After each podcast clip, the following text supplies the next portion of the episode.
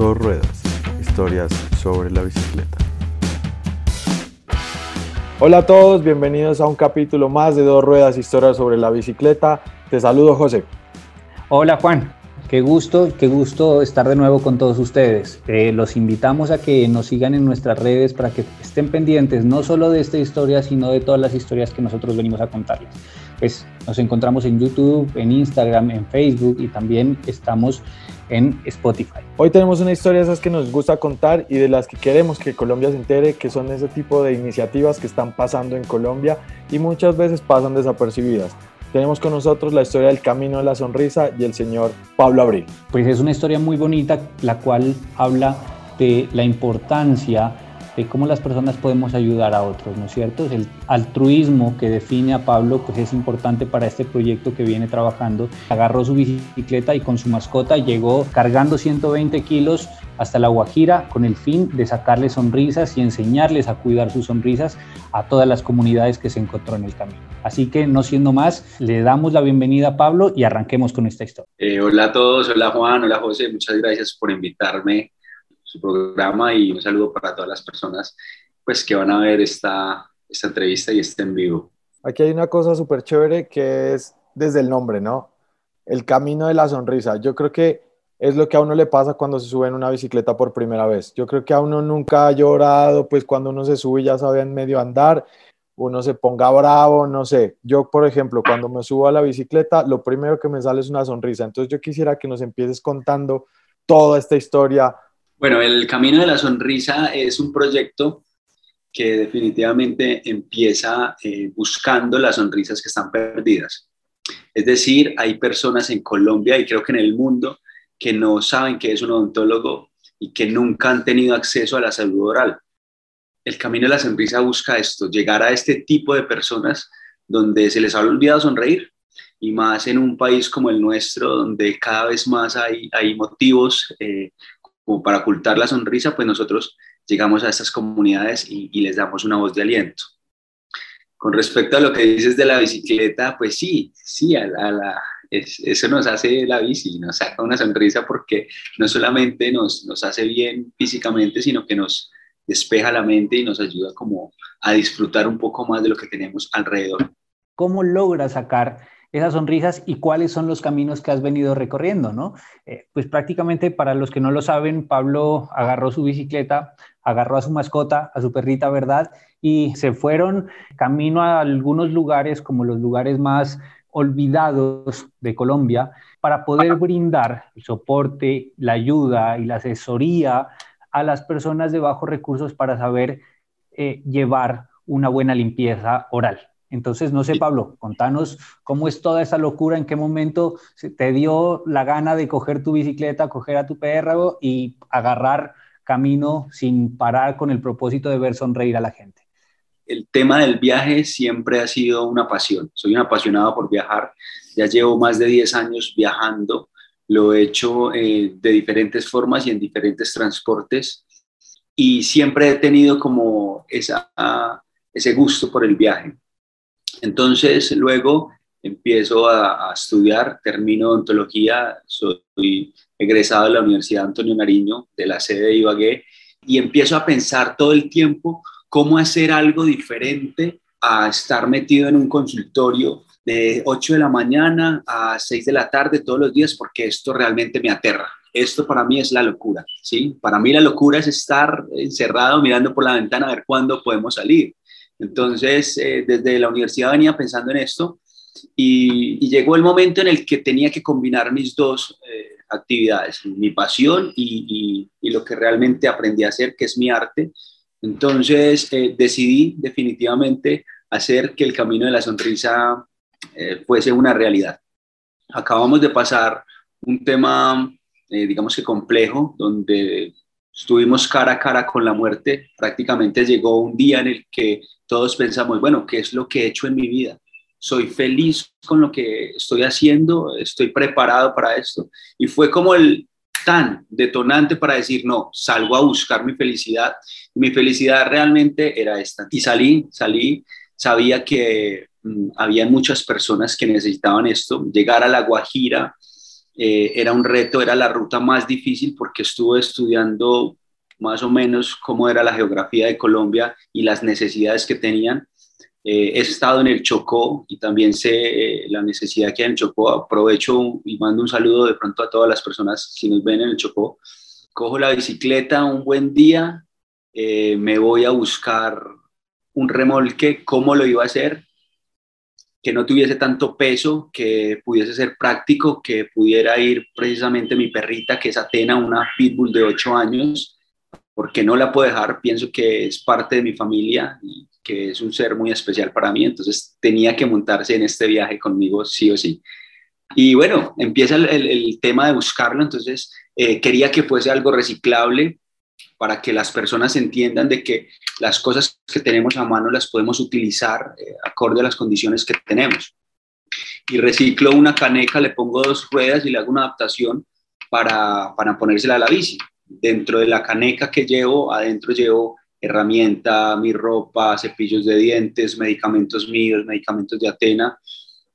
Y se nos hace un, un remolque con un peso aproximado de 120 kilos. Entonces empezamos a jalar 120 kilos, señores.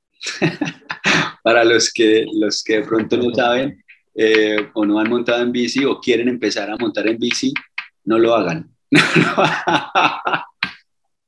no lo hagan. Y, lo, y, lo, y, lo, empezamos a hacer, entonces estudiamos la ruta, empezamos a revisar desde dónde íbamos a partir, cómo lo íbamos a hacer y y se nos volvió un reto llegar a Punta Gallina porque es la parte más al norte de Sudamérica, no solamente de Colombia, sino todos los viajeros quieren llegar allí. Y la realidad que hay en cuanto al tema de salud oral eh, es un poco difícil, el acceso, eh, allá se conocen como rancherías, bien. La cultura, por no decir indígena, sino la cultura guayú, mm, tiene poco acceso a esto y, y pensamos que era un reto no fácil de cumplir y precisamente por eso lo iniciamos. Fueron casi 1800 kilómetros, los hicimos en un mes y medio, estuvimos eh, con muy buena suerte en el clima, durante el trayecto nunca nos llovió, tuvimos un sol que nos apuntaba así, así, así. No nos dejaba por ningún momento, ya nos perseguía y yo me metía bajo los arbolitos y como que, hey, ¿qué hubo? ¿Qué hubo todo el tiempo? Eh, fue algo difícil del camino, ¿no? Y luego cuando vas llegando a la costa, porque en el mapa se ve muy bonito cuando tú empiezas a hacer la ruta y dices, no, yo me voy bordeando la costa porque para ver el mar y tal, tal, ese viento no te deja avanzar y te devuelves. Yo lo que hago en las comunidades o lo que iba haciendo era que yo voy en la bici con, con el remolque y con Atena, entonces yo veía una población, una casa que no tenía muchos recursos y paraba buenas, ¿cómo están? Mi nombre es Pablo, me presento, soy odontólogo, vengo a explicarles cómo se deben cepillar los dientes, alguien acá tiene algún problema dental y empezábamos a tener una charla y empezábamos a tener un contacto y llegaba un odontólogo a su casa y la gente empezaba a hablar y empezaba realmente a decir, oye, doctor, a mí me pasa eso, me pasa lo otro. No hago intervención, o sea, no entro en la boca de ningún paciente, no llegué a hacer extracciones ni a poner calcitas porque para eso se necesita un equipo especial, ¿bien? Yo lo que hago es promoción y prevención de la salud oral, explicándoles cómo es el tema del cepillado y por supuesto les daba un, un cepillo y una cremita de dientes también para que ellos se motiven y empiecen a, a aplicar los conocimientos que yo les dejaba en ese caso. Eso es lo que se hizo durante el trayecto del Camino de la Sonrisa y se tocaron muchas personas. Eh, fuimos muy afortunados, muy bendecidos realmente porque eh, el Camino de la Sonrisa ha tenido mucha acogida. Hay excepciones donde no nos dejaron entrar porque la gente es un poco escéptica. Bueno, ¿y esto cuánto vale? O bueno, este man viene a hacer política, o bueno, este man viene a vendernos Biblias, o cómo es la película con, con este man acá todo espelucado que, que viene acá con un perro, con un perro y tal. Entonces, bueno, ya empezamos como a, a, entrar en materia y definitivamente sí fue algo muy, muy agradable, muy satisfactorio realmente desde el tema espiritual. Aquí hay una cosa que me llama mucho la atención, que están mezclados varios miedos, personales, ¿no? Y yo creo que la mayoría de gente del común los tiene, que sería la odontología, un perro que no conozco y un tipo en bicicleta que viene a tocar a mi puerta a quererme revisar los dientes o enseñarme algo. Entonces, yo sí te pregunto, ¿cómo era esa experiencia de llegar, tocar una puerta, enfrentarte? A ver, el perro también abre muchas puertas, ¿no? Pero al ver un perro grande y el odontólogo y todo esto, pues yo no sé si la gente sería como, no, sí, bienvenido, siga, aquí, aquí su ayuda va a ser muy grande. Pues al principio habría gente resolosa y niños corriendo por todo lado, me imagino. Y la concepción que se tiene eh, sobre este tipo de perros, ¿no? Los pitbull que prácticamente todo el mundo piensa que son perros completamente agresivos. Entonces, ¿qué sucede en este caso? Bueno, mm, tuve mucha suerte porque, porque casi en ningún lado habían puertas. no habían puertas. Muchas un alambrado ahí a duras penas, entonces uno como que, buena, buena, ¿sí? Y, entonces la gente, claro, sale, sale un poco, un poco tímida, un poco escéptica, pero yo vuelvo y repito, yo fui muy bendecido en el camino. Algunas mm, personas que quizás no, no, no quisieron eh, como recibir la charla en la salud oral, pienso yo por sus, por sus miedos, pero más allá del odontólogo o el perro, mm, por otros factores que, que de pronto lo rodean. Yo, si estuviese en la posición de ellos, al ver ese perro, yo no les abro. Claro. Yo no les abro, definitivamente no, no lo haría. Pero, pero sí, eh, mira que las personas eh, que, que contaron con nosotros no solamente quedaron agradecidas, sino habían muchas que decían como, como que yo nunca había estado con un odontólogo o nunca me habían explicado cómo cepillarme los dientes. Entonces, eh, estas comunidades y este tipo de personas mm, realmente fueron muy receptivos. No tuve así como tanto, tanto complique. ¿Este trabajo o este proyecto lo realizas netamente por vocación ¿Hay algún aporte, algún apoyo de alguna empresa, alguna institución que, te quiso colaborar detrás de esta locura? Pues que más que una locura terminó siendo un proceso que beneficiaba a una gran cantidad de, personas y específicamente de comunidades, ¿verdad? Entonces, ¿cómo haces para no preocuparte por los recursos económicos? ¿De dónde viene todo esto? Yo lo hice con recursos propios. Inicialmente tomé la decisión de de lo que les digo. O sea, yo pienso que no podía quedarme eh, en mi vida haciendo algo que no es que no me haga feliz, pero que definitivamente no creo que fuese mi proyecto de vida. Entonces, los cuatro pesos que tenía los invertí, eh, cogí, eh, arreglé todo de mi bolsillo. No tengo patrocinadores, pero en el proceso, cuando arranco a viajar y cuando empiezo a hacer las publicaciones y todo, empiezo a, a encontrar gente que me dice, oye, mira, estoy viendo lo que estás haciendo, ¿cómo te puedo ayudar? Entonces yo lo que les digo es, no, pues compremos cepillos o compra cepillos y con el doctor Jonathan, que es el colega con el que yo trabajo acá en Armenia, eh, siempre hubo un, apoyo, una, mano amiga. Entonces eh, él tiene el consultorio y empezaron a llegarle ahí las ayudas. Entonces yo lo que hacía era como que le decía, no, mira, en este caso lo que podemos hacer es compra unos cepillos, los dejas donde el doctor y, y la idea era que nos llegaran a Río Hacha. Lo que definitivamente fue un poco difícil en el, tema de, de, del costeo fueron los, los hospedajes porque, porque no te dejan entrar con un perro casi siempre. Entonces, eh, era un obstáculo muy grande y, si Atena no entraba, pues yo no entraba, ¿sí? Era algo tan claro como eso.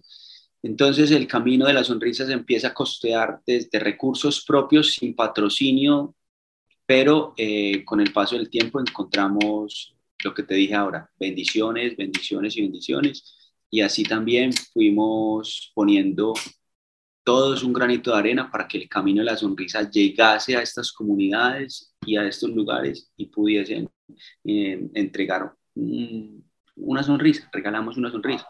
Yo digo eh, que siempre te quedas corto porque quisimos de pronto llegar con, con un camión, con tractomulas llenas de, de, juguetes y todas las cosas, pero, pero lo que se hizo, se hizo con amor. Y el granito que se puso, se puso entre todas las personas, entonces fue muy valioso.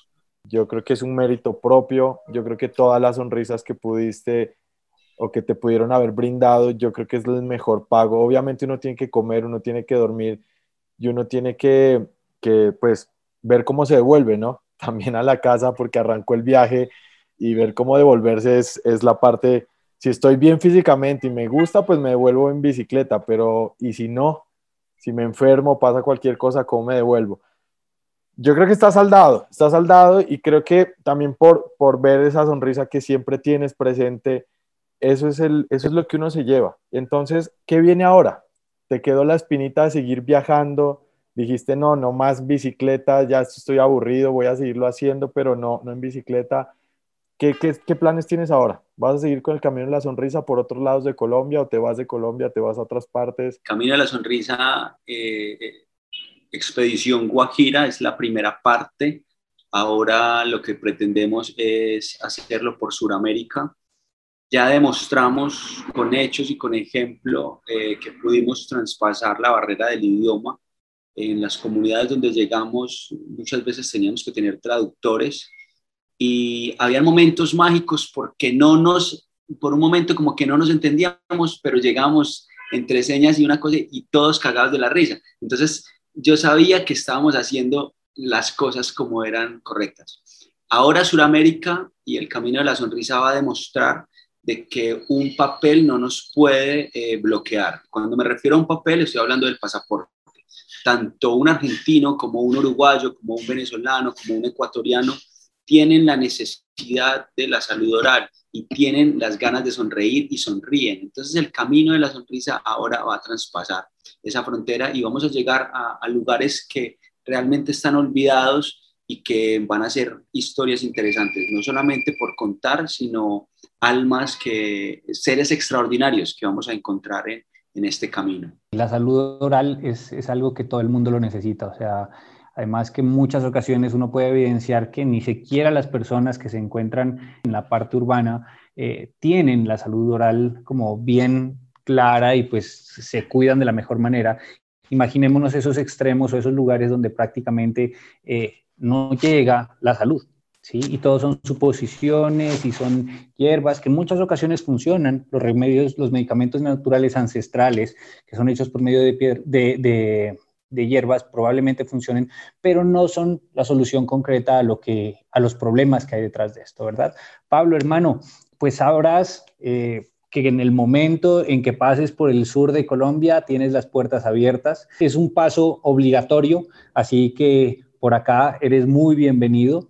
Nosotros te pedimos que por favor nos dejes tus redes sociales para que la gente conozca un poco más a fondo tu historia, para que te colaboren no solo en este proyecto, sino en los proyectos que vengan y ayuden a hacer de este proyecto un, un documento, una información, una recolección de, de, experiencias e historias que ayuden y soporten a la comunidad en general, como lo viniste haciendo en un nicho pequeño o en un espacio pequeño, como lo fue en el caso de la Guajira, ¿no es cierto? Entonces, mi hermano, eh, contanos sobre tus redes y bueno, ¿qué esperas no solo de tu travesía o de lo que viene hacia el sur eh, del continente, sino qué esperas también de la gente detrás de este tipo de actividades o qué, mensaje les podemos dejar a ellos?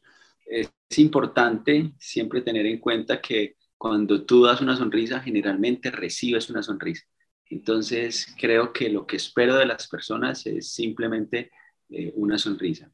Y si lo hablamos de un tema más global, yo pretendo, porque realmente no espero, no, no espero nada de, de, decepciones de las personas, pero yo creería que quizás eh, si empezamos a actuar, si dejamos de ver que no, que es que tengo 20 camisas acá y no me pongo sino tres, ¿por qué no coger una de esas y, y entregársela a esa persona en la esquina, ¿sí? que tiene frío? ¿Sí? ¿Por qué no coger un pedazo de pan y compartirlo con, con otra persona que tiene hambre? Es lo que yo realmente quisiera que, que las personas entendieran, que ese granito de arena que pones de pronto no va a cambiar el mundo, pero sí le puede cambiar el día a esa persona. Entonces es lo que, lo que pretendemos. En Pasto, por supuesto que, que Pasto, tengo que ir, Pasto me gusta, he estado en Pasto como mochilero y allá comí cuy. Entonces, eh, claro que hay que ir, claro que hay que ir. Mis redes sociales son en Instagram como El Camino de la Sonrisa, en Facebook también estoy como El Camino de la Sonrisa, también tenemos otra que se llama Pablo Abril Q Viajero en Instagram. Y bueno, ahí nos pueden encontrar y ver más o menos lo que hemos hecho. Cuando nos pusimos con el José a ver cómo, por dónde abordábamos la historia, por dónde la contábamos, yo creo que se cuenta sola, ¿no? Y aquí hay una palabra muy importante porque el altruismo que te caracteriza es inmenso. Eso se nota en las buenas personas, se nota que irradian esa, como esas ganas de ayudar al otro. Entonces, yo creo que la gente es el tipo de historias que nos gusta contar y la que nos gusta compartir y comunicar también. Vamos a ver si el camino nos, nos une por ahí en cualquier carretera o por ahí en cualquier lugar y poder también ser testigos de, tu nuevo viaje y tu nuevo, pues, tu nuevo, tu nuevo comienzo, ¿no? Porque pues se terminó lo que decías, la expedición Guajira, pero lo que tienes es mundo pues para ciclear y también lo que tienes es cosas por hacer. Te agradecemos muchísimo. Créeme que nos llenaste el corazón también en, este, en esta noche, pues ya nos llenas el corazón y nos lo dejas grandote y como con ganas de seguir haciendo las cosas que hacemos. Y nada más, cuando quieras venir acá, más que bienvenido y apoyaremos siempre causas como estas. Muchas gracias a ustedes por invitarme. Eh, muy agradecido también por su buen programa. Es algo diferente y es algo muy agradable poder hacer parte de lo que ustedes están haciendo de este tipo de historias. Entonces me siento muy halagado de poder compartir esta historia con ustedes. De antemano les doy un abrazo a todos y les agradezco mucho. Espero que sigan sonriendo y espero que sigan compartiendo las sonrisas. Mil gracias, Pablo. Qué gusto tenerte por acá y estamos en contacto, hermano. Un abrazo gigante. Un abrazo grande. Chao.